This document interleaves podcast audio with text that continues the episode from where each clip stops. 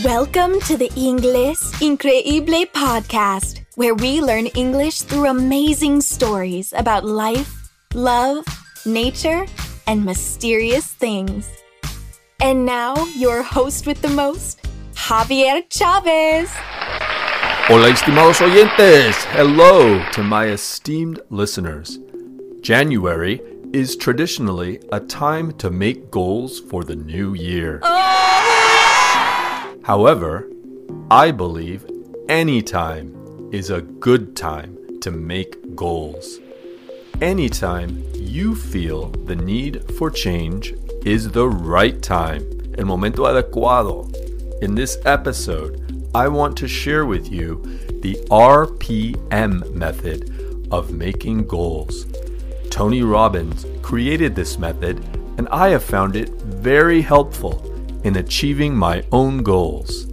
In a moment, I will begin sharing with you eight quick, easy steps in getting started with the RPM method of setting goals. Five, four, three, two, one. Step 1 Brainstorm goals. Una tormenta de ideas is a brainstorm in English.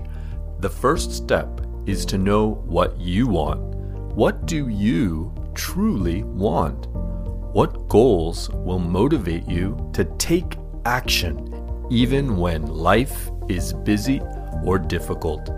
Here's how to brainstorm your goals. Get a blank piece of paper and write down everything you want. No te censures. Don't censor yourself. If it pops in your mind, write it down. If it comes to mind, write it down. Si te viene a la mente, escríbelo. Fill the paper up with everything you want, no matter how big or small. You will edit it later. Step 2 Choose two to three goals. Choose two to three goals from your brainstorm. I am inviting you to choose only two to three so that you can stay focused. Choose the goals that make you smile. The, those ones will truly motivate you. It's important to choose goals that make you smile and feel good in your heart. It doesn't matter if the goals you choose seem silly or decadent. They are your goals and they matter to you. There is a link in the show notes to a Google Doc template so you can make your own RPM goals. This works well on a laptop, tablet, or if you have the free Google Docs app on your phone. Otherwise, paper is just fine. Step 3 Make your goals SMART. SMART is an acronym for specific, measurable, achievable, relevant, time bound. Put simply, a goal that is not smart would sound like this I want to run fast. Now, listen to what a SMART goal sounds like. I will run 2 miles in 15 minutes by March 1st. There are several quantifiable details o detalles cuantificables. 2 miles in 15 minutes by March 1st. In a SMART goal, I know by how much, for how long, and there is a specific date when I will accomplish this goal. Step 4 Create a table. In English, a table is a sort of chart with columns and rows. pero en este caso no es un mesa, es un tabla. You can use the Google Doc template linked in the show notes, or you can use paper. If you use paper, I want you to draw a table on a paper with three columns R, P, and M. Label the first column Result. Label the second column Purpose. Label the third column Massive Action Plan. Step 5. The first column. The first column is R for result. In the first column, write one of your SMART goals. My first goal is I will run 2 miles in 15 minutes by March 1st. Being able to run 2 miles in 15 minutes by March 1st is the result I am working toward. Step 6. The second column. The second column is P for purpose. Here's what to write in that second column. Think about your purpose for your first goal. ¿Cuál es su propósito para su primer objetivo? Let's say my first goal is to run two miles in 15 minutes by March 1st. Why is that goal important to me? It's important to me so I can have a strong heart, lose weight, look good, be healthy so I can live a long time for my son, and have fun. That is my purpose for running. It's important to write down my purpose for a goal so when life gets hard, I remember why this goal is important to me. Step 7 The third column. The third column is M for Massive Action Plan. For your Massive Action Plan, brainstorm everything you could do to make your goal a reality. For example, if your goal is to improve your physical fitness, you could write down taking the stairs instead of the elevator, learning healthy recipes, going to the gym, running, cutting out soda or refrescos, etc. This gives you choices about doing something to move your goal forward. Maybe you'll do all of the things in your massive action plan. Maybe you'll do some of them some of the time, and other things other times.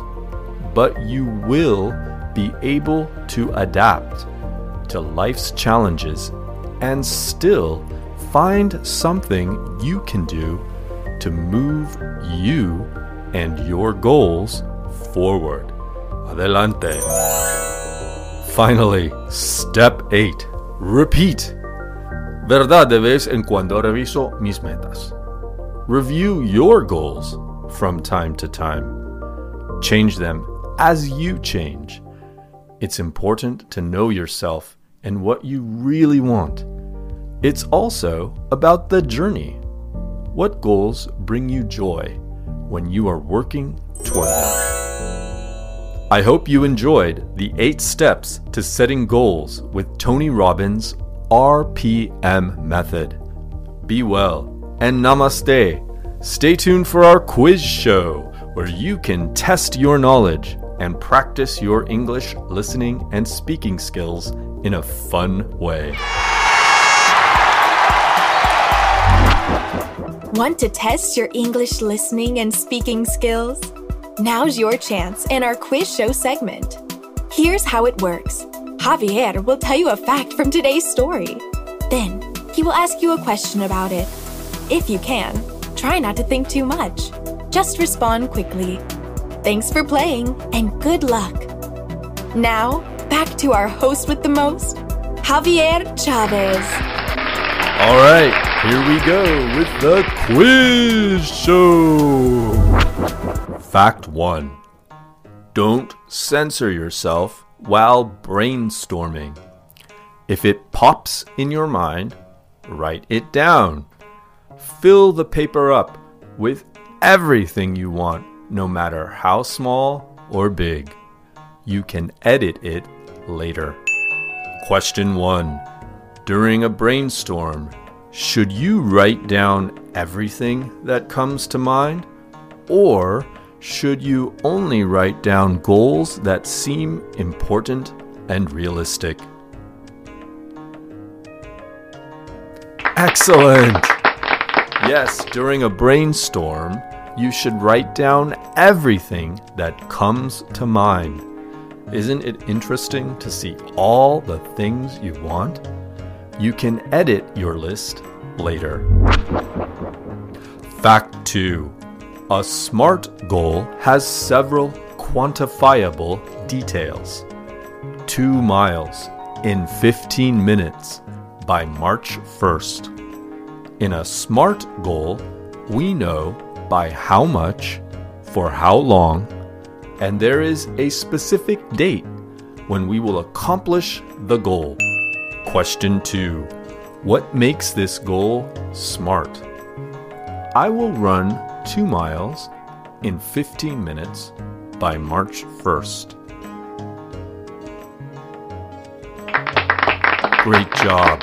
What makes this goal SMART is that there are several quantifiable details. 2 miles in 15 minutes by March 1st. In a SMART goal, we know by how much, for how long, and there is a specific date when we will accomplish this goal. Fact 3 Review your goals from time to time. Change them as you change. Question 3 Should you always stick to your goals until you accomplish them? Or change them as you and the world change? Awesome! It's important to know yourself and what you really want. It also is about the journey. What goals bring you joy when you are working toward them? Vocabulary bonus question. In English, the word table has two meanings. What are they? Great job. In English, the word table means mesa, un mueble, y una tabla, el tipo que tiene filas y columnas en, el, en un papel o computadora. Thank you for making Inglés Increíble part of your day. Yes. We have reached the end of this episode. I hope you have enjoyed listening and speaking English with the Inglés Increíble podcast. Good job. I am so proud of you. Ask me a question about English by leaving an audio message at inglesincreible.com. We might feature your question on an upcoming podcast or video. Yay! Please support us. Follow the Inglés Increíble podcast on Spotify. Subscribe on iTunes. Give us a great review and five stars. Visit Inglés Increíble for more high quality resources for learning English. See you soon and have an amazing day. Thank you. You are awesome.